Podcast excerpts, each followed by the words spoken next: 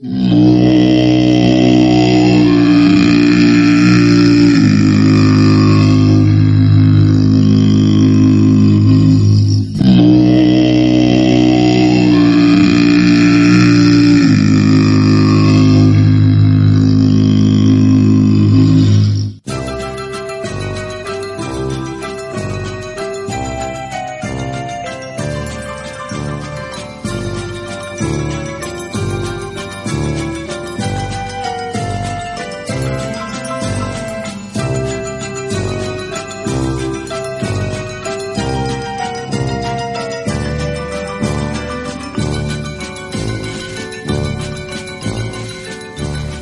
Desde el siglo XVII hasta bien entrado el siglo XX, existió una siniestra variedad de vodevil o circos ambulantes de los horrores, donde se exhibían sin ningún tipo de pudor los más desasosegantes infortunios de la genética, de la naturaleza.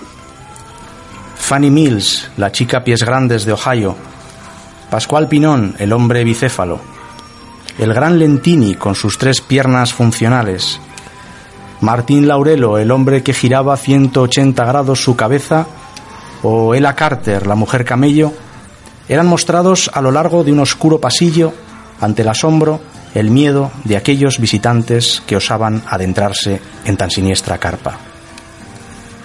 Todo ello aderezado en gran parte de los casos con gritos, gruñidos o voces de los infortunados monstruos. Eran los llamados freak shows. Esta noche en el Prisma de la Razón me acompañan unos auténticos monstruos de la radio que ustedes ya conocen bien. A mi izquierda, Juanjo López. Muy buenas noches, Buenas noches, Juanjo. Y a mi derecha, por este orden, Patricia Caviedes. Hola, buenas noches. Hola, buenas noches a todos. Y, por supuesto, Juan Jesús Larradi. Hola, muy buenas noches. Buenas noches. ¿Qué tal? Bueno, pues los freak shows. Cuánta literatura, cuánto cine, cuánta historia detrás de todo esto, ¿verdad? Sí, pero cuánta realidad. Los freak show eran una realidad, eran unos shows que existían Ujú. y, y que han existido además hasta hace no tanto, ¿eh? mediados del siglo XX, todavía, todavía por, por nuestras ciudades. Incluso en la actualidad hay variables, variantes de, de Sí. freak show que, que existen. Pero bueno, quizá lo que tenemos que empezar es por, por saber, ¿no? Por explicar un poquito lo que eran estos espectáculos. Pati, ¿qué eran realmente los freak shows? Vamos a empezar entendiendo un poco el término de freak shows, porque el inglés no todo el mundo lo conoce. Lo traduciríamos algo así como espectáculo de fenómenos. Era una mezcla, como hemos dicho, entre circo y museo itinerante. Se mostraba a personas pues con todo tipo de malformaciones y mutaciones. Había individuos que tenían pues los rasgos de la cara, por ejemplo, deformados o partes del cuerpo por una mutación genética o una deformidad de nacimiento. También mostraban, aparte de, de gente así, también había rarezas étnicas, podríamos así llamarlas, que eran, pues, por ejemplo, mujeres exóticas de una belleza poco vista, faquires, gente peculiar de otros países. Pero también se mostraba gente con capacidades físicas extraordinarias, inusuales, pues por ejemplo, cuerpos muy elásticos, gente contorsionista, etcétera, etcétera. Y también para terminar el tipo el perfil de gente que enseñaban, podemos decir que las extravagancias también gustaban mucho, como récord Guinness, por ejemplo, eh, la mujer con las uñas más largas del mundo o el hombre con el pelo jamás cortado, que le llegaba ya hasta los tobillos.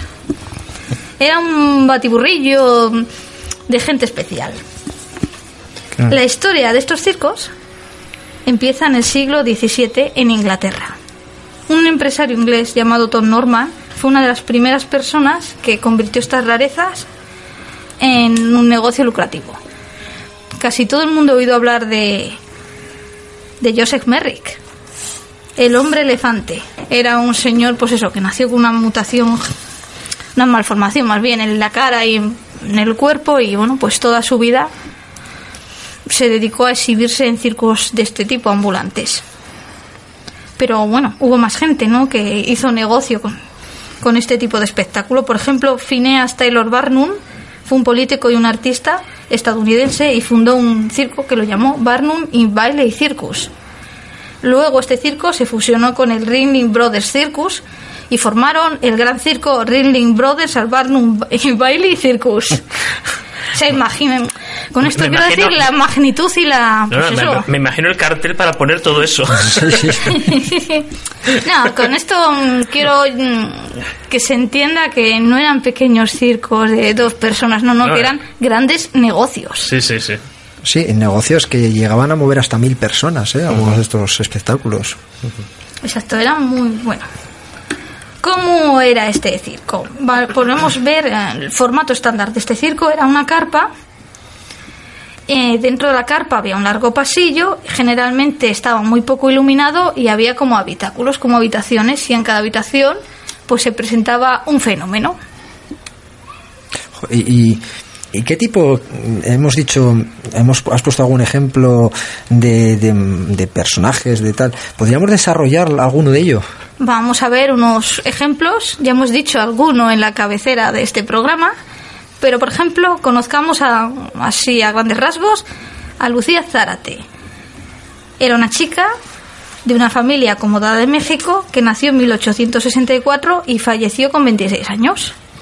Y fue la primera persona que identificaron como la mujer más pequeñita del mundo. Esta mujer lo que tenía era una enfermedad. Una enfermedad que os la cuento ahora. Tenía enanismo primordial osteodisplásico, microencefálico.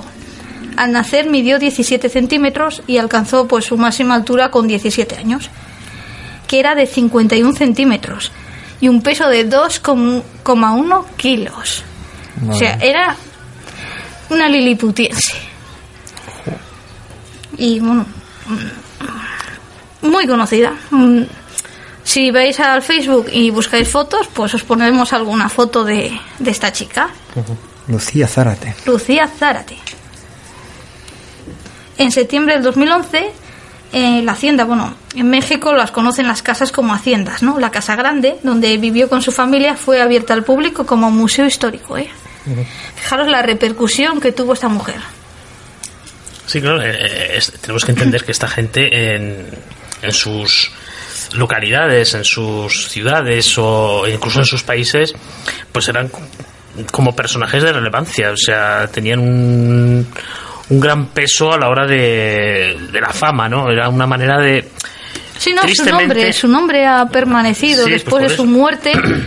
Fíjate, en donde vivió han hecho un museo. Es que Sí, sí.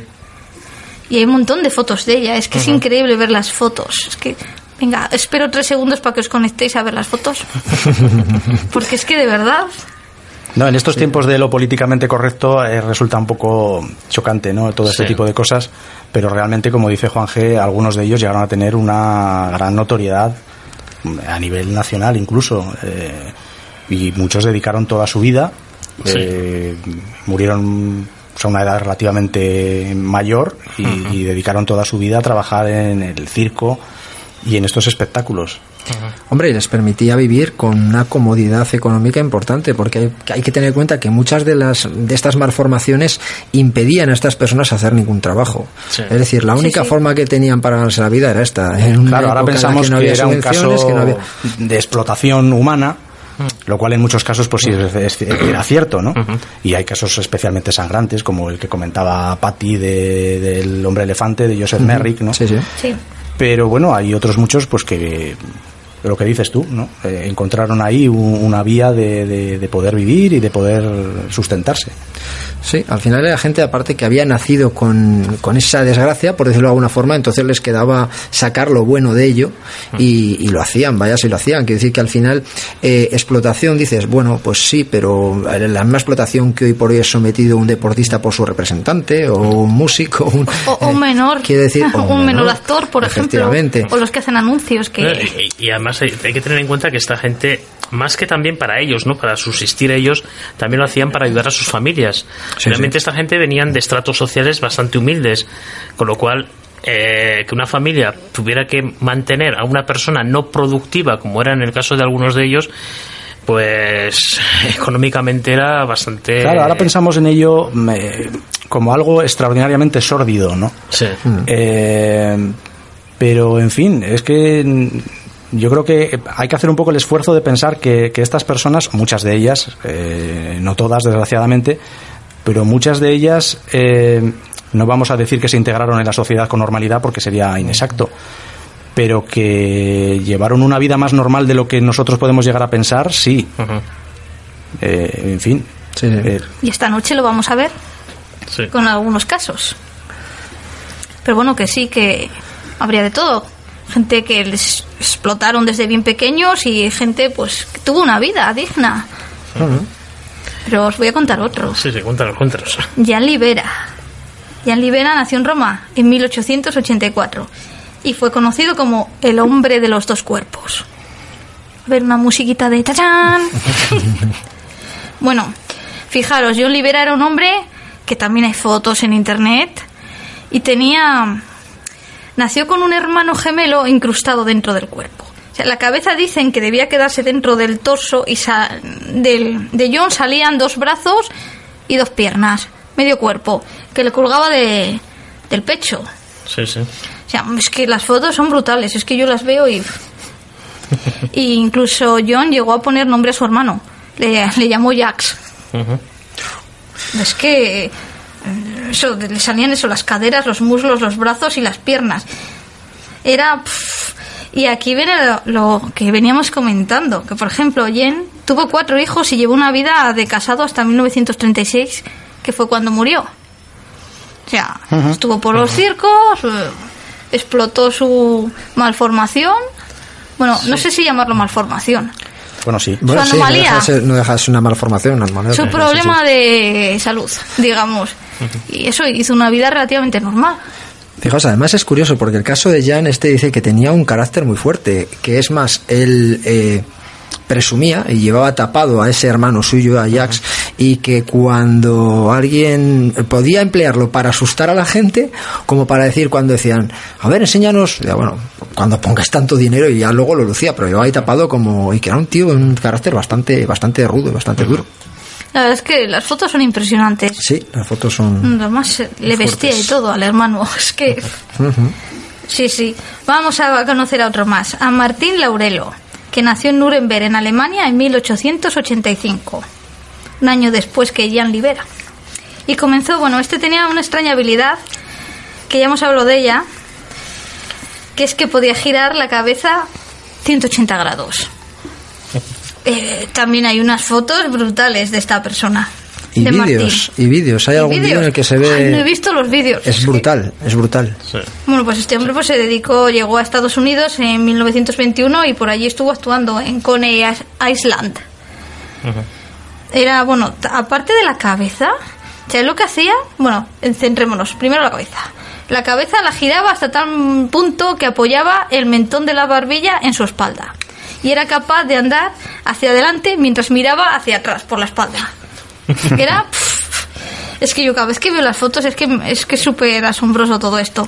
Pero aparte de eso, también a lo que iba yo, podía girar su, su cintura y su pie izquierdo, no, derecho, el derecho, 180 grados. Es que vamos, un, un fenómeno. Sí, sí. Sí, re- realmente la A mí se me ciencia... acaban los adjetivos para la, esto. la ciencia no tiene no tiene respuesta para este caso. Es Ahí curioso está, cómo es un misterio. Él, él nunca supieron si a modo de mofa o realmente era así.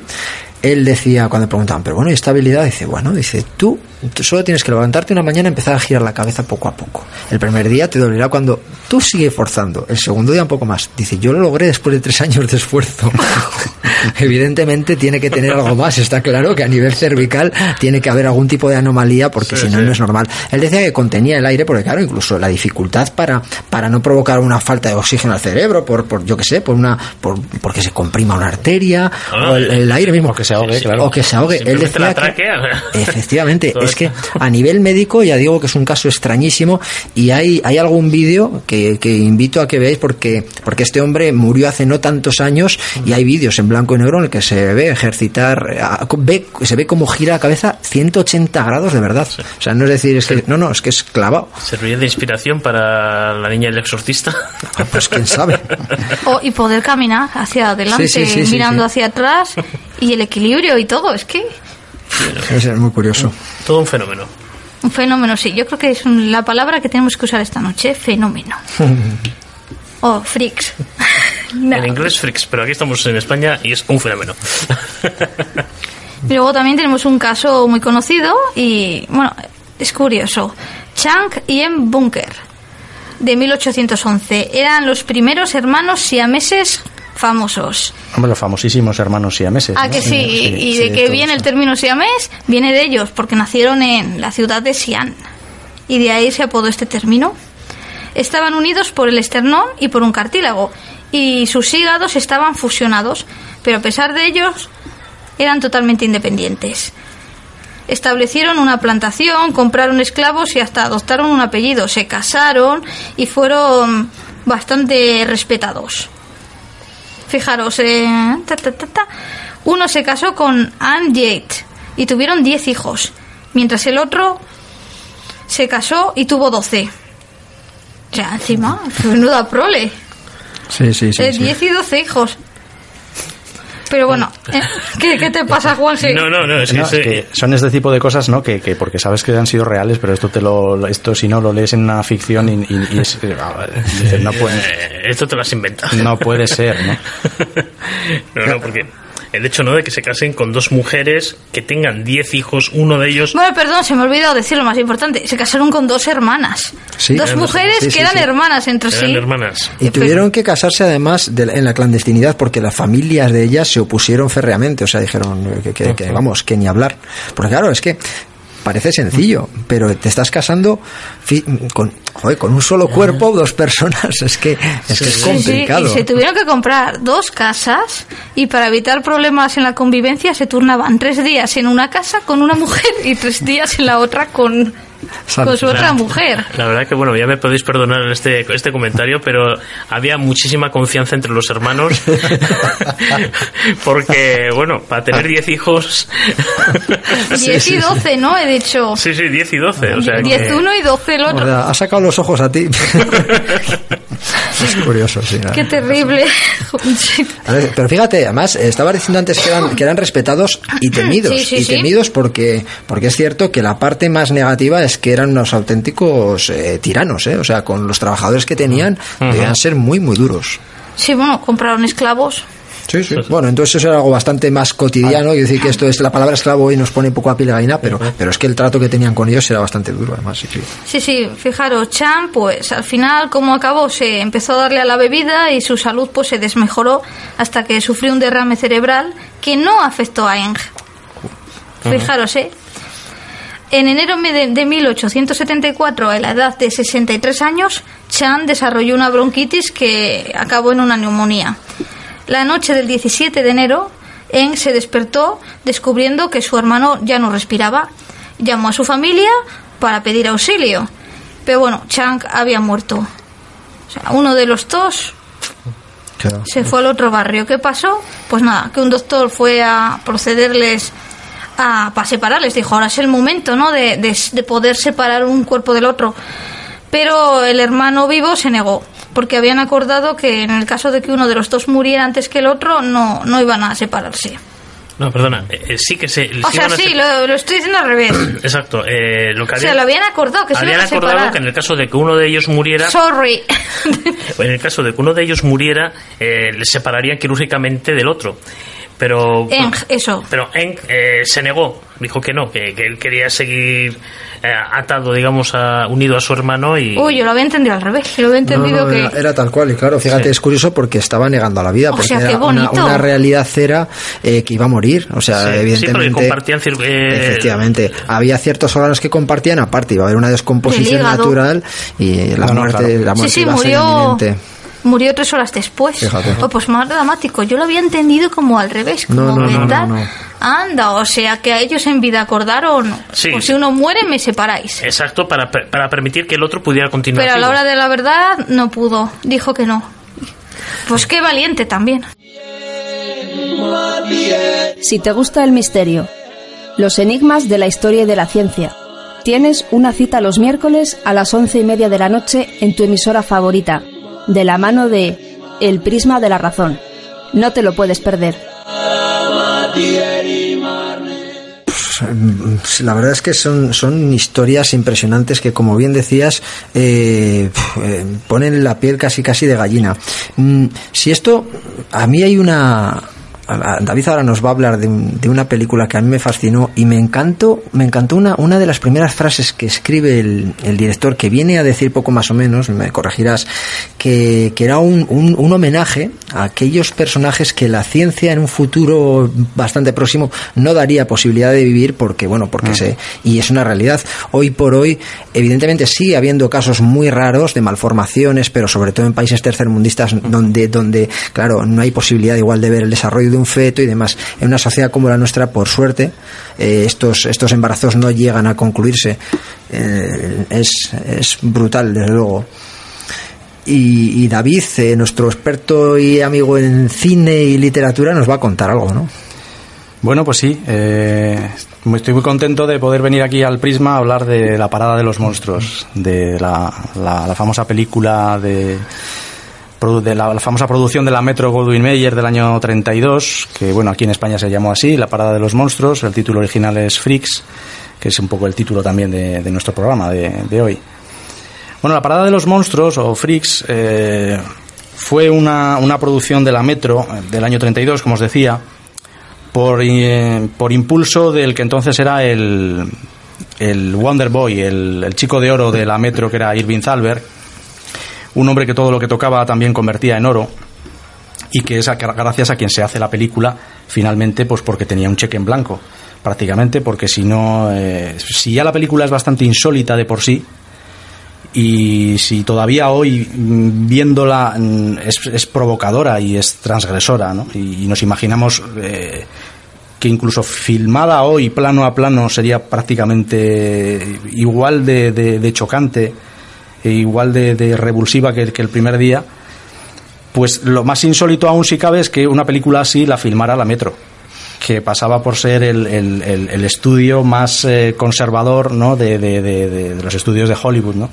liderados con mano de hierro por, por Leo B. Mayer. Pero esto ocurrió precisamente por eso, porque ahí estaba Irving Thalberg, que tenía la idea de cómo se estaba poniendo de moda el, cine de terror, sobre todo el de la, el de la productora Universal, ya se habían producido Frankenstein y el Conde Drácula, el Drácula que también había dirigido Todd Browning. La idea de Zalber era recuperar a, a, este realizador, a Todd Browning, eh, que, ya había, que había trabajado mucho en, la Metro anteriormente y que había formado entente con, con Lon Chaney, con el hombre de las mil caras, un hombre que también viene muy a cuento hablar esta noche de él, porque aunque no era un monstruo, interpretó a decenas de monstruos a lo largo de su vida y además con eh, recursos de maquillaje y, con eh, de caracterización que él mismo inventaba, a veces hasta llegar al tormento físico.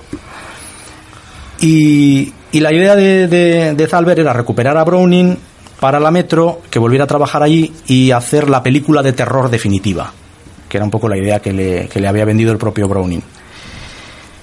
Eh, para ello, pues bueno, se contrataron a unos guionistas, a Willis eh, Goldbeck y a Leon Gordon, que se inspiraron en un relato breve de un escritor británico que era Todd Robbins, un relato que se llamaba Espuelas, y del que se tomó nada más la idea base y luego todo el resto pues eh, es original no la idea base es la idea de en un circo uno de los un enano que trabaja en, el circo se enamora de una de las caballistas de una de las amazonas que, que doman caballos ¿no?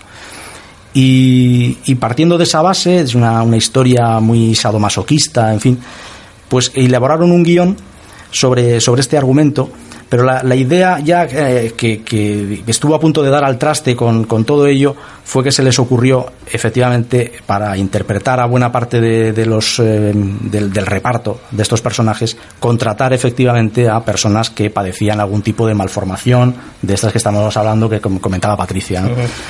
Eh, con deformidades reales, con teratologías, que es como se llama reales. Buscados eh, en las ferias, en los espectáculos de vodevil más variados, ¿no? en lo que se llaman también, que no hemos comentado al principio, los sideshow eh, freaks. ¿no? Es decir, el sideshow, en el circo estaban pues, los espectáculos normales, que todos conocemos, la el trapecista, el domador, el payaso, y luego había las barracas donde se exhibían estos, estos personajes. ¿no? Eh, entonces, eh, claro, eh, se, les, se les busca, se les contrata, llegan, imaginaos lo que es eh, toda esta gente llegando a los estudios de la Metro eh, en este año y claro, empiezan las primeras presiones para paralizar ese rodaje.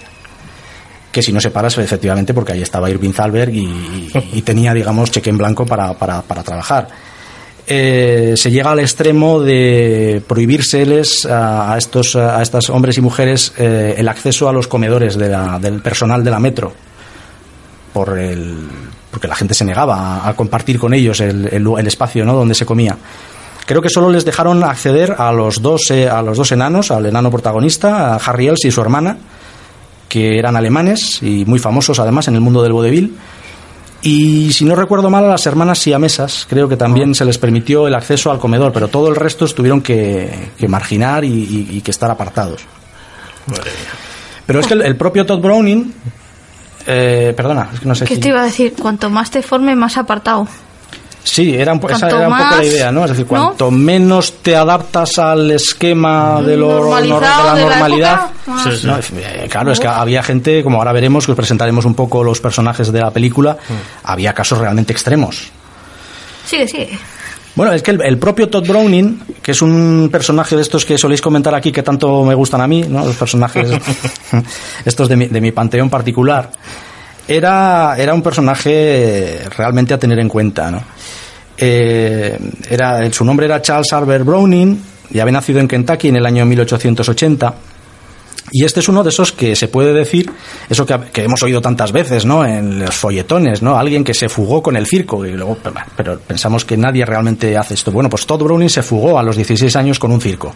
Se marchó de casa, dicen que porque se había enamorado de una bailarina o de una mm, tan- contorsionista de- del. Bueno, quizá esto es una cosa pues para embellecer, para darle un toque romántico a la historia.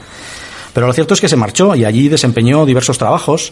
Empezó como vocero, que, que, bueno que es el que presentaba los espectáculos no que no era tan fácil no había que tener un verbo florido y un lenguaje muy prosopopéyico para presentar y presentaba por ejemplo al hombre salvaje de Borneo y el hombre salvaje de Borneo pues era un, normalmente un alcohólico crónico al que pintaban, maquillaban y vestían para que interpretara un papel y entonces por, por unos pocos dólares o por unas pocas botellas de whisky pues él salía allí, le arrancaba a mordiscos la cabeza a unos pollos que le ponían o a unas ratas y entonces eh, eso era un poco la, la, la, la- la presentación, ¿no? lo que hacía Browning y bueno, hizo también de escapista, eh, ¿no? aprendió el truco de, de escaparse de las, eh, como hacía en el Houdini, ¿no? de escaparse de, las, eh, de los grilletes, fue payaso, y bueno, y fue muchas cosas, y durante dos años el papel por el que más se le recuerda es por el del hipnótico cadáver viviente. El hipnótico cadáver viviente era que cogían a, a Browning, le metían en un ataúd, lo enterraban, le, pues le echaban dos metros de, de- de- de tierra encima y allí lo dejaban durante 24 horas, en algunos casos incluso 48 horas. Eh, de forma que a través de un conducto eh, los espectadores pudieran verlo, ¿no? que efectivamente estaba ahí enterrado. Mismo conducto por el cual le hacían llegar el aire, claro. Al cabo de las 24 horas, ¿no? se, bueno, se pagaba una entrada de 25 centavos y tú podías ver a, a Todd Browning enterrado. A las 24 horas o 48 horas le sacaban pues tan fresco, ¿no? Eh, claro, evidentemente pues tenía el truco de que el aire llegaba Y claustrofobia no tenía, desde luego. lo pasó muy mal, ¿no? Al principio decía que cuando oyó las primeras paladas de tierra encima lo pasó realmente mal, pero luego se acabó acostumbrando, incluso dice que él entró como en una especie de, de concentración que le ayudaba mucho para desarrollar sus ideas, ¿no? Y que llegaba a concentrarse. Se alimentaba con, unos, eh, con unas pastillas de leche malteada, unos bombones que llevaba escondidos en el cuello de la camisa. Y le hacían llegar también agua pues a través de un tubito. Entonces cuando eh, la audiencia disminuía ¿no? cuando había menos espectadores pues le hacían llegar el agua y él bebía disimuladamente. Luego lo sacaban y bueno ya está. al final el espectáculo acabó denunciado porque se saltaron las normas que había sobre el descanso sabático y por fraude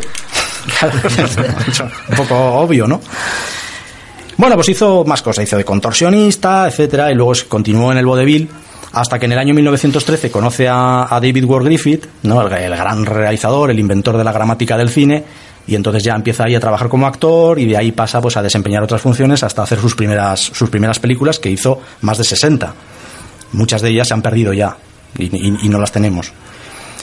Y él mismo se consideraba un poco freak aparte de por haber trabajado en este ambiente porque mm, eh, aficionado como era a la velocidad y al alcohol también hay que decirlo en el año 1915 tuvo un accidente muy grave con un automóvil no sé a cuánto iría un automóvil en estos años, en 1915, pero bueno, en cualquier caso eran verdaderas mm, máquinas mortales, ¿no? Eh, si, si, uno iba un poquito deprisa. Y acabó muriendo ahí pues un compañero actor y, él mismo y otro compañero estuvieron a punto de, perder la vida. Se salvó, pero con una lesión en, eh, en la boca que le obligó a llevar eh, dentadura postiza desde muy joven, desde los treinta y pocos años. Y una fea cicatriz en el labio superior que él intentó disimular pues dejándose un mostacho ¿no? pues, eh, que es como le podemos ver en la mayoría de las fotos bueno pues este era, este era Todd Browning este, este hombre tan especial acomete la dirección de, esta película después de haber realizado incontables, eh, como digo, largometrajes y, mediometrajes a lo largo de toda la época del, cine mudo y haber tenido un éxito descomunal con Drácula, que también iba a hacer Lon Chaney, lo que pasa es que Lon Chaney muere en el año 30, eh, también muy joven, con 47 años. Y entre presiones para parar el rodaje, las prohibiciones que os decía, los problemas infinitos que tiene la, producción, lo cierto es que la producción al final sale adelante y la película se filma. Y allí, pues todavía hoy podemos ver algunos de estos personajes pues eh, de los que, de los que comentábamos, ¿no? por no alargarnos, pues citemos igual a los más eh, a los más famosos o a los más interesantes. Por ejemplo, ahí estaba el, el muy simpático, el Johnny Eck. Johnny Eck era un muchacho que mm, encantador, de carácter, que solo tenía cuerpo de ombligo para arriba. Entonces se desplazaba con las manos y realizaba, pues una, tenía una gran destreza ¿no? Eh, con, con los brazos. Se daba la particularidad de que tenía un hermano gemelo, que era exactamente igual a él, pero que tenía el cuerpo completo. Oh. Entonces les contrató un mago, o más bien cabría decir, les explotó un mago que interpretaba con ellos el famoso truco del aserramiento, con los dos hermanos. Eh, estaban también las gemelas siamesas que decíamos antes, Daisy y Violet Hilton, que también eran muy populares, estaban unidas por la cintura. El muy impresionante príncipe Randian. El príncipe Randian era un hombre de la Guayana británica que había nacido sin extremidades ni superiores ni inferiores. Por eso le presentaban como el torso viviente o el hombre gusano. El hombre tronco, ¿no? El hombre tronco, el gusano humano, en fin. Era capaz de hacer cosas asombrosas, algunas de parte de ello se ve en la película, ¿no? Era capaz de liar un cigarrillo y encenderlo y fumárselo solamente utilizando los labios. Sí, sí. Y además es que, como comentábamos antes, llevó una vida relativamente, bueno, se casó con una mujer de constitución normal, con la que tuvo varios hijos, eh, y bueno, luego murió poco después de hacer la película, de poco de ese, terminando un espectáculo, eh, murió creo que de un infarto cerebral. Luego están los famosos microcéfalos, eh, los que llaman pinheads en, en, América, estos que tanto le gustaban a los Ramones, que les dedicaron una canción. que eran dos hermanas, Jenny Lee y el, Elvira Snow, y el famosísimo eh, Slitze, un personaje realmente muy carismático, que trabajó durante toda su vida, 70 años creo que, vivió, que había nacido en el Bronx, o se cree que nació en el Bronx, porque sobre estos personajes siempre hay muchísimas dudas. ¿no?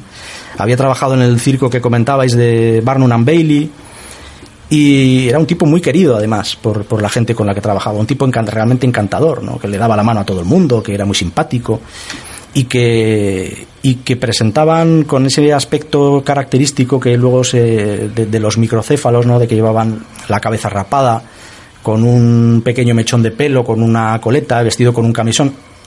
Eh, iba travestido porque realmente le presentaban como, como, como mujer, pero en realidad era un hombre. Y bueno, pues eh, en fin, eh, las mujeres pájaro, que hay dos en Freaks, ¿no? Lo curioso es que una de ellas, que sí, una de ellas sí que tenía una enfermedad ósea, pero la otra, que era Elizabeth Green, era lo que llaman aquí eh, un monstruo de pega. Es decir, no tenía ningún tipo de malformación, era simplemente una mujer con una, mm, un físico muy peculiar. Una delgadez extrema, una nariz muy larga, eh, unos rasgos muy angulosos. Entonces la vestían con plumas y la presentaban como la mujer pájaro. Una urraca. La mujer cigüeña, ¿no? Pero la mujer, en fin, eh, tenía además un talento extraordinario para, para, para los negocios. Dicen que era mm, propietaria de cinco apartamentos en Boston. Y, o sea, que podía vivir, eh, vamos, eh, tranquilamente. Y si se unió a la troupe de Freaks es porque quería obtener, eh, era coleccionista de autógrafos y quería conseguir el- un autógrafo que le faltaba, que era el del actor Ronald Coleman. Jolín. Luego hay un hermafrodita que también eh, hay sospechas más que fundadas de que era falso. Es decir, eh, Josephine Joseph, del que no se sabe ni su nombre real ni de dónde era, prácticamente no se sabe nada.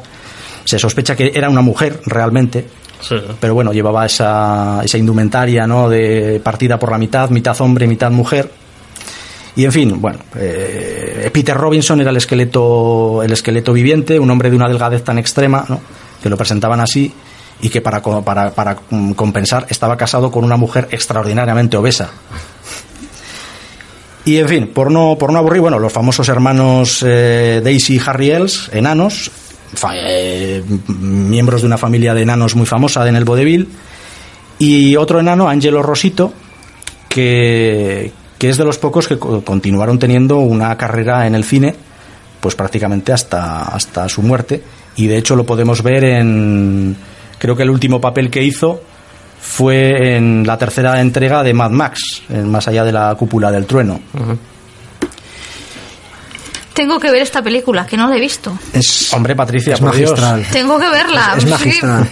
Eh, Pero hasta que se hasta que se reconoció que efectivamente era una de las grandes obras de la historia del cine, pasó una travesía del desierto. ¿no? Porque la película se preestrena y empiezan los primeros cortes.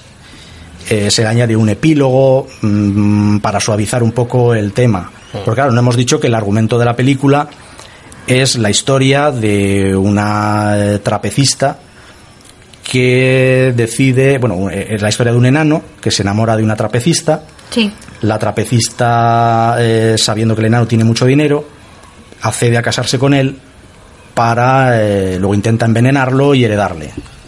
Los miembros de la troupe, los compañeros del enano, descubriendo toda esta este, este complot, deciden ejecutar una venganza terrible. ¿no? Bueno, pues una vez que la película se preestrena, eh, empiezan los problemas. Y, se dice que incluso en, en uno de los preestrenos hubo una mujer que tuvo un aborto, que no pensamos que se debiera a la película, pero bueno, en fin, eh, suponiendo que fuera real. Publicidad, ¿no? De la impresión. Jo. Total, eh, una vez estrenada empieza la censura, se empiezan los, eh, sigue habiendo cortes y de, de los 90 minutos de película se queda reducida a unos 60. La copia que yo tengo en concreto que tiene 59 minutos. Eh, fue un desastre financiero, la MGM, o sea, la Metro la, la retira de las salas, mm, eh, más tarde incluso retira el logotipo, eh, en fin, la repudia totalmente, la vende a un tipo que explotaba este tipo de, de- cine, pues cambiándole el título, la vuelve a remontar, eh, lo que es el exploit, ¿no? Eh, y entonces resulta que Freak se convierte, curiosamente, la propia película se convierte en un freak. Es decir, una película amputada, remontada, convertida en un monstruo que es exhibido a su vez en ferias. O sea, eh, la propia película cumple el destino ¿no? de, los freaks hasta que en el año 62 la Metro la decide recuperarla y, y ponerla en el Festival de Venecia. Y claro, allí ya se redescubre el film, se reconoce como una de las grandes eh, películas de la historia del cine, aunque todavía fuera clasificada X en Gran Bretaña en el año 63, pero bueno, y hasta hoy, y la larga influencia que ha tenido sobre, sobre cineastas y sobre fotógrafos, etcétera, etcétera, etcétera. Es brutal, la verdad es que es- eh, si no me equivoco no está doblada, ¿no? Eh, se encuentra doblada. Yo, yo la versión que vi era original subtitulada. Pues no Yo lo creo- sé si está doblada, la verdad. No, Yo creo- yo de yo sé que hace muchos años se puso en televisión española, pero en una de esas sesiones de madrugada, con lo cual efectivamente dobla- dobla- eh, Sí, doblada no estaba, estaba original. en la versión original. Si nos quieres contar tu experiencia, sugerirnos temas o simplemente darnos una opinión, nuestras vías de contacto son en Facebook, El Prisma de la Razón, o vía correo electrónico en elprismadelarrazón@gmail.com. Tras la emisión semanal, podrás descargarte el podcast en la plataforma iVoox, buscando en nuestro canal El Prisma de la Razón.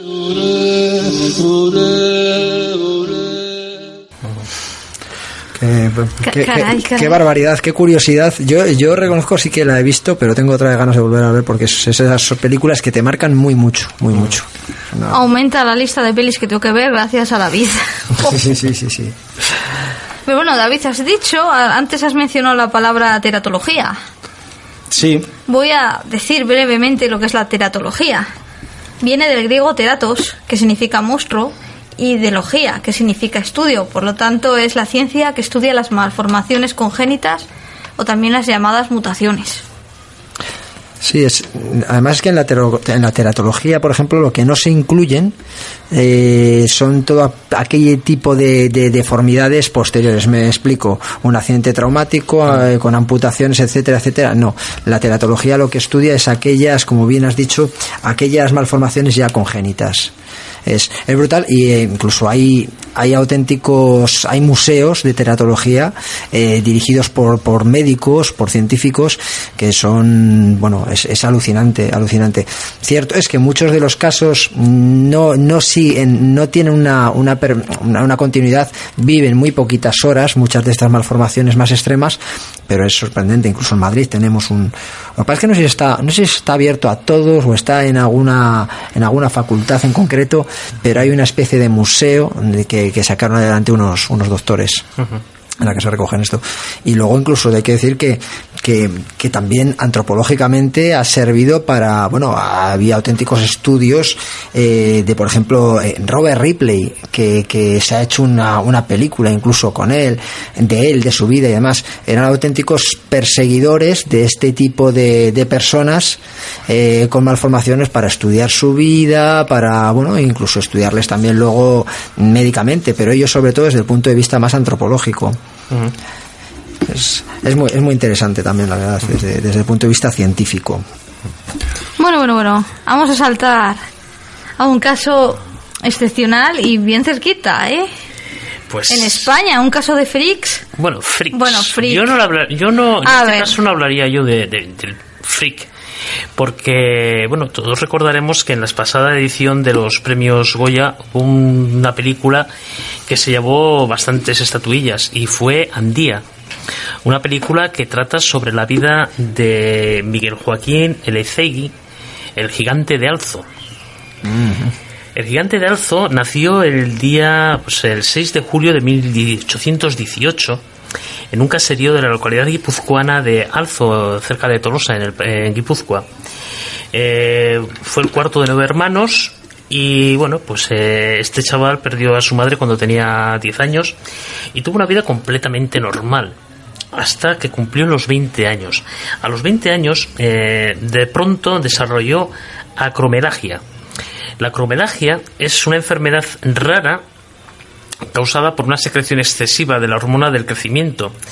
Eh, en el caso de que esto se eh, a la agro- agromegalia esto se produce cuando se dice cuando es la persona cuando ha desarrollado este esta enfermedad bueno esta sí esta enfermedad ya cuando es adulta y sin embargo si es desde la infancia se le llama gigantismo Eh, normalmente lo que es la agromegalia produce una desfiguración progresiva. Eh, la cara, las extremidades, se desarrolla muchísimo la mandíbula, la frente se ensancha, los pies y manos crecen desproporcionadamente.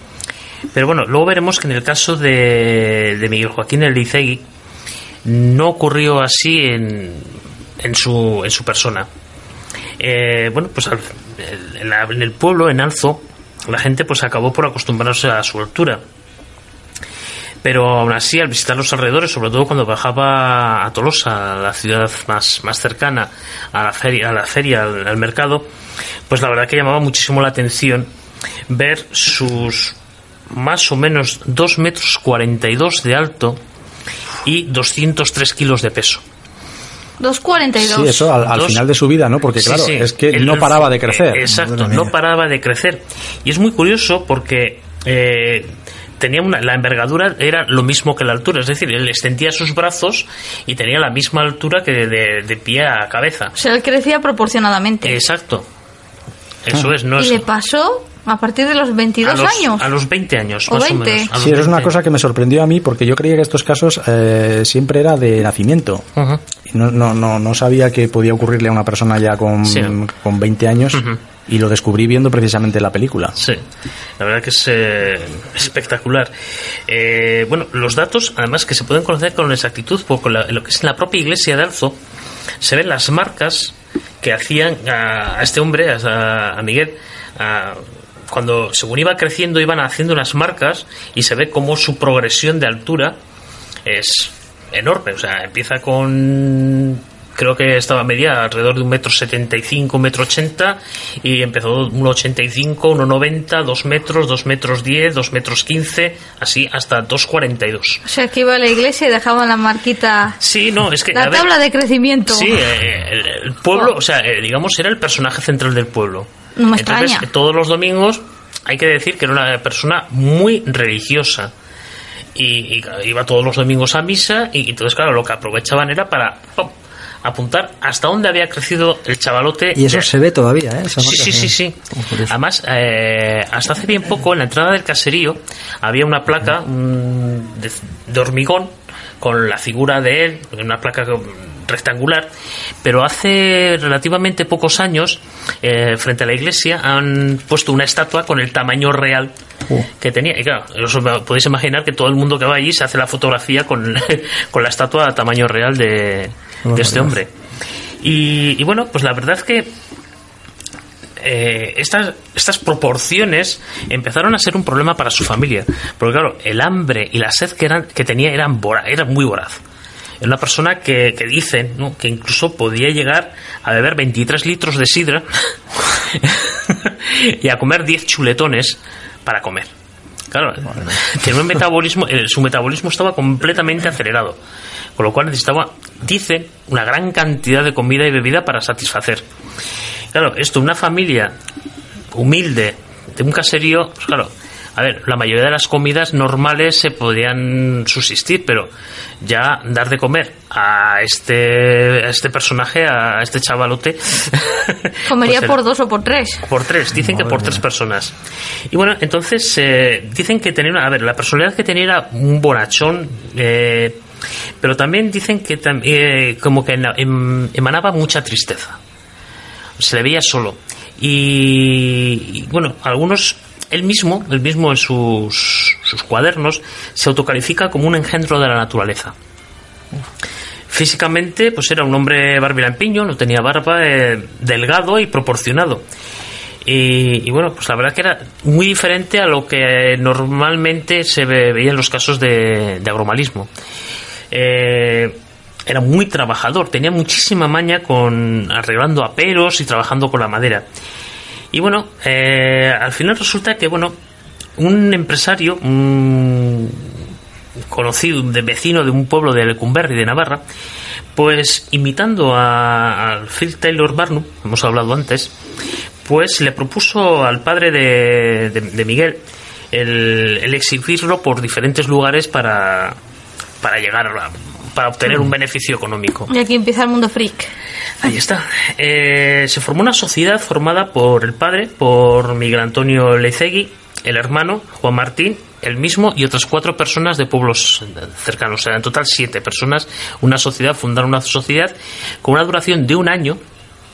Además, el contrato se estipuló que eh, la sociedad le conduciría a las poblaciones que consideran oportunas, pero a cambio, a la familia le entregaría tres onzas de oro le pagaría todo el tabaco que pidiera Miguel y no podrían embarcarle en ningún mar sin su consentimiento. Él tenía pavor a montar en barco. Y sobre todo, y concretó una cosa, eh, su padre añadió una cláusula que era de que eh, se le tenía que permitir asistir a misa todos los días de precepto. O sea, todos los días que, que hubiera misa, él tenía que poder ir. Y bueno, pues era, la verdad que era una familia muy, muy devota. Bueno, pues el contrato se firmó y en marzo de 1843, con solo 25 años, pues fue exhibido en San Sebastián. Eh, fue un inicio de un periplo viajero que le llevó a, a cortes como la de Madrid frente a Isabel II, al rey Luis Felipe de París, en París, eh, o la reina María de la Gloria en, en Lisboa, incluso a la reina Victoria en Londres. Jolín. O sea, él no estaba en un circo, pero No, creó su... Sí, bueno, él, exhibía... Su exhibición, claro. Sí, no compartía con nadie, salvo eh, la corte francesa, donde sí que hacían como una especie de juego con otros personajes, había unos, unos enanos, tal y cual, entonces, pues bueno, a este hombre le vestían como un turco eh, para dar más miedo, o le ponían el traje de carlista, así. Entonces, claro, que veías aquel, mus- aquel muro de, de- de carne eh, con esa altura y con esa envergadura, pues claro, la película, bueno, se ve como le, como le intentan, pasan por debajo, eh, tal, Ah. y, y bueno, pues... eh, Sí, y- ¿cómo hace más teatro? Claro. Sí, claro. Vender más. Eso es. Y bueno, pues intentaron que se casara, que se casara con una mujer en Inglaterra, una mujer que, bueno, que tiene bastante altura, también era una, una mujer muy alta, que le llegaba a la barbilla, pero él dijo que no, que no, que él no, no se casaba con una mujer que no... sin, quisiera. que no- sin sentimiento. Sin enamorarse. Exacto. Y, y bueno, pues eh, la verdad es que, bueno, él se volvió al pueblo, al pueblo natal. Pero bueno, mm, el padre se enteró de que este hombre no le habían permitido, no le habían permitido asistir a misa en dos ocasiones y el padre decidió romper la sociedad. Eh, lo tenían todo preparado para continuar, para hacer, digamos, una, una segunda trupe por toda, por toda Europa y el padre pues decidió romper el contrato y que su hijo volviera a casa y ya no saldría más de allí. Bueno, pues eh, con el dinero que consiguió, eh, pues pudieron arreglar el caserío, eh, bueno, intentaron vivir lo mejor posible. Pero claro, los gastos eran los gastos y la verdad es que se arruinó. Este hombre se arruinó. Intentó, pues bueno, que la Diputación de, Vizca- de Guipúzcoa le diera una especie de dieta, algún tipo de renta, una ayuda, o que le nombraran guardia o algo parecido. Y la Diputación, la verdad, es que dijo que no, que no. Y bueno, pues tristemente este hombre eh, empezó a mermar físicamente y, y bueno, el 20 de noviembre de 1861 falleció por causa de una tuberculosis pulmonar. Ah, Tenía 43 años de edad. Hombre, la esperanza de vida de esta gente no suele ser, no suele ser muy alta. Ya. Bueno, pues tras los funerales, pues el cuerpo fue enterrado en el cementerio de, de Alzo y pasado un tiempo hasta el caserío se de- desplazaron varios etnólogos con el objetivo de comprar su esqueleto. Era una pieza muy venerada, incluso cuando estuvo en Inglaterra le quisieron comprar, digamos, su cuerpo para que cuando muriera pues eh, pasara a las vitrinas de, de alguno de los museos. Y la verdad que él se negó. Dice, dicen las leyendas que, que su cuerpo desapareció posteriormente y que cuando fueron a trasladar los huesos a fuera del cementerio, pues que se encontraron que no había nada. Onda. Hombre, él era muy religioso, entonces mm, el cuerpo tiene que estar enterrado bajo tierra y no profanado. Sí, exacto. Eh, caso que, por ejemplo, no pasó con el gigante de Extremadura, eh, otro, otro gran gigante español que, que se llamaba Agustín Luengo. Y este hombre, bueno, nació más o menos en esa época, estamos hablando de. Este nació en 1849 y, y fue el segundo español más alto, llegó a alcanzar los 2,35. Y este, por ejemplo, montón. 2 metros 35, que es una altura bastante un montón, un montón. bastante considerable.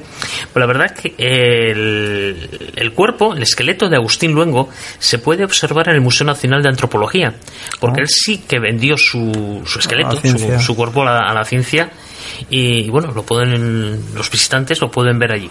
Qué curioso. Pero este se exhibió o no. Sí, sí, sí, O bueno. tuvo una vida mm, A lejos ver. de los espectáculos. Eh, sí que se puso a trabajar en el circo como una atracción. Ah, en los, en los que se conocían en aquel entonces en España como los eh, los los espectáculos de 5 céntimos, porque era lo que costaba la entrada. Ajá. Curioso. y fijaros, la, la oferta que le dieron fue de. mm, O sea, en este momento, la oferta fue. A ver, eh, mm, Pedro González de Velasco, que era el director del Museo Antropológico, eh, le hizo una propuesta, le ofreció comprarle su cadáver por 2,50 pesetas diarias mientras que viviera. A cambio de esto, una vez fallecido, su cadáver quedaría expuesto en el Museo Antropológico. Aceptó la propuesta y empezó pues, a disfrutar de la vida con la seguridad de tener para vivir.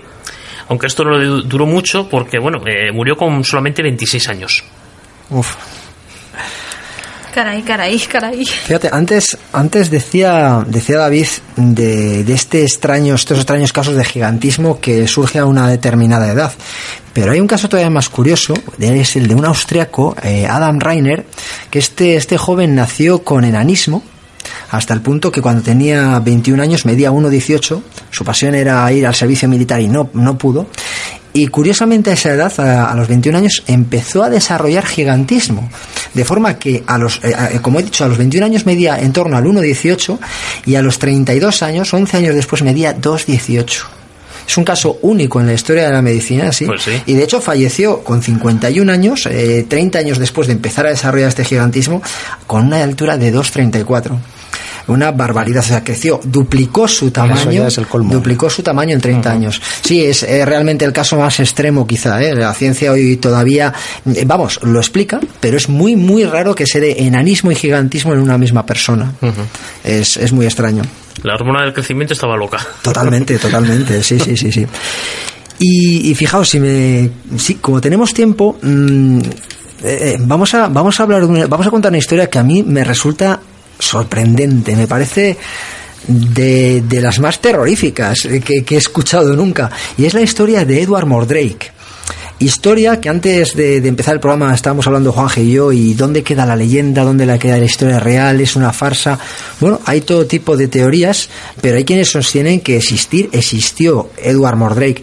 Este, esta, esta persona nació en 1887 en Darlington eh, y de hecho era hijo de la condesa de Darlington. Eh, era una persona de una clase burguesa alta y, bueno, tenía una, una extraña, extrañísima malformación genética que se conoce como diprosopia y que, que, es terrible. Es terrible porque mmm, la peculiaridad que tenía Edward es que en la parte trasera de su cabeza, en lo que entendemos todo como la nuca, un poquito más arriba, en el cogote, tenía una segunda cara.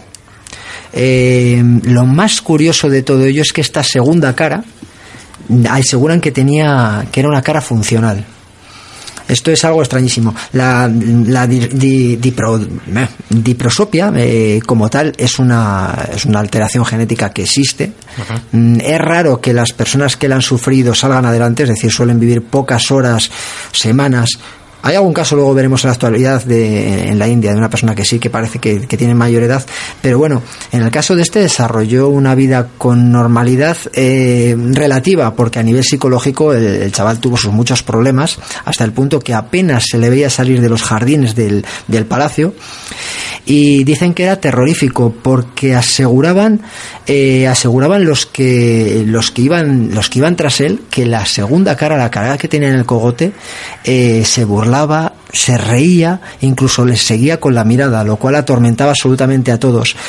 Era, era terrible convivir con ello porque el pobre Edward mm, aseguraba que por la noche esa, esa segunda cara le hablaba, le daba mensajes terroríficos, tremendos, hasta el punto que, como económicamente podía permitírselo a la familia, contrataron a los médicos más avanzados de la época para que les fuera estirpada esa cara. Eh, claro, algo que no se pudo hacer, la medicina de entonces no alcanzaba tanto y bueno el, el, final pues fue fue realmente fue realmente trágico porque siendo muy joven Edward se suicidó se quitó la vida.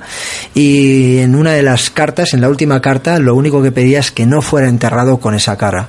Él quería que esa cara le fuera por lo menos el descanso eterno lo llevara sin sin lo que él llamaba su hermana porque curiosamente él decía que la voz que le hablaba era una voz de mujer y aquellos que veían esa, esa segunda cara efectivamente veían rasgos femeninos en, en ella. Eh, hablábamos antes, es leyenda, es realidad.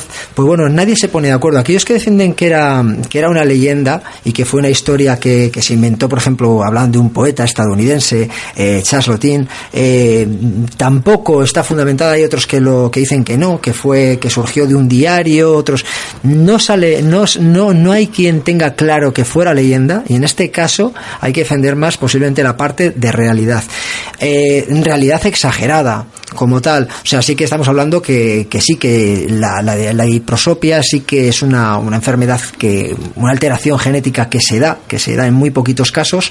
Eh, realmente, bueno, el nombre como se conoce de forma más coloquial es duplicidad craneofacial y hay varios casos, pero son menos severos, entre comillas, si comparamos con esto. Y es que dentro de la misma cara, eh, por ejemplo, se pueden apreciar dos narices, se puede apreciar dos bocas, pero bueno, son pequeños rasgos, entre comillas, que con cirugía se pueden hoy por hoy llegar más o menos a, corregir. Eh, lo que, por ejemplo, sí que sí que está demostrado que es imposible es que es que fuera una, una mujer la segunda cara. Biológicamente, eh, en estos casos de, de duplicación craneofacial, la segunda cara corresponde con el sexo de, de la persona de la persona que lo que lo tiene. Como decíamos, eh, la mayoría de los casos nacen, nacen muertos o duran muy poquitos, muy poquitas horas. Pero bueno, os hablaba de una niña, es una niña además en la India que nació en el año 2008 eh, con dos bocas, dos, dos narices y que por nacer en una región bastante apartada de la India, pues la verdad es que no se ha vuelto a seguir la pista, pero bueno, sí que lo último que se tenía constancia era de que, de que vivía, de que vivía. Sea como fuera el caso de Edward Mordrake, eh, que dio luego lugar a literatura, incluso, eh, incluso a ti, David, que te encanta el cine, en la serie American Horror History, eh, en la cuarta, en su cuarta temporada, eh, sale, que dicen que es una de las peores temporadas, curiosamente, de esta serie, sale el personaje de Edward la, Mordrake. la temporada dedicada precisamente a, a, a los freaks. Efectivamente. Pues, pues se habla de, se habla de, sale el nombre de, Edward, de Edward Mordrake, aunque la, es mucho más macabro el personaje de lo que era este joven, porque, por ejemplo, era un virtuoso virtuoso de la música, era, eh, quiero decir que era una persona con una sensibilidad terrible, eh, aprendió varios idiomas, era una persona con unas altas capacidades casi casi, pero claro, atormentado y totalmente maltratado por esa cruel, esa cruel dolencia. Uh -huh. Una verdadera lástima. Bueno, pues eh, se nos acaba el tiempo. Eh, ¿qué, ¿qué, queréis como conclusión? ¿Que es, es una pena que se haya perdido este tipo de espectáculos o...? Hombre, pena bueno, una, no. Una pena no diría yo tampoco. No, yo, yo tampoco, pena no. no. no. Ya, pero ahí es donde quería llegar. Una pena no, pero sin embargo el morbo que ocasionan es lo que nos está dando, por ejemplo, esta noche a hablar de ello. Claro, por ejemplo, eh, eh, volviendo un poco a lo que os comentaba, cuando uno ve todavía hoy eh, la parada de los monstruos, tiene sentimientos encontrados, ¿no? Eh, no sabe hasta qué punto está habiendo una reivindicación de la normalidad y de la cotidianidad y, de la autosuficiencia en muchos casos de, de, estas personas o si no deja de haber ahí una especie de delectación morbosa por parte de Browning, que algunos le acusaron de eso, incluso algunos de los propios eh, participantes en la película, como la mujer barbuda, que fue una de las que más descontentas quedaron de, del tema eh, es un poco hay una ambigüedad ahí no eh, los sentimientos se, se cruzan y, y, un tema el tema el gran tema que, que queda de, de, de, muchas de estas historias de la que contaba Juanje del gigante de Alzo de, de, la, de los propios freaks de la propia película el gran tema es la soledad en el fondo no la, la, sí. la soledad del diferente hmm. Desde, desde, el punto, fijaos, desde el punto de vista de la psicología, eh, se dice que el hecho de que tuvieran tanta aceptación estos, este tipo de shows era porque aquellos que iban a verlo, y a día de hoy todavía nos pasaría igual, es porque es una forma de sentirnos mejor con nosotros mismos. Es decir, sentirnos unos privilegiados sí. y sentir un poco pena de aquellas, de aquellas personas. Yeah. Claro, por ser normales, agradecer, uy, qué bien que no soy así, ¿no? Sí. Eh. Todo lo que se sale de lo hmm. que se considera normal uh -huh. es atrayente. Sí. Se nos acaba el tiempo, chicos. Sí, sí. Eh, ha dado para contar lo que queríamos. Sí. Nos hemos dejado alguna cosilla. Nos hemos dejado alguna cosilla. Siempre nos dejamos sí. alguna cosilla. Sí, sí, sí, nos queda corto. Hasta yo que hablo un montón, siempre me dejo alguna cosilla.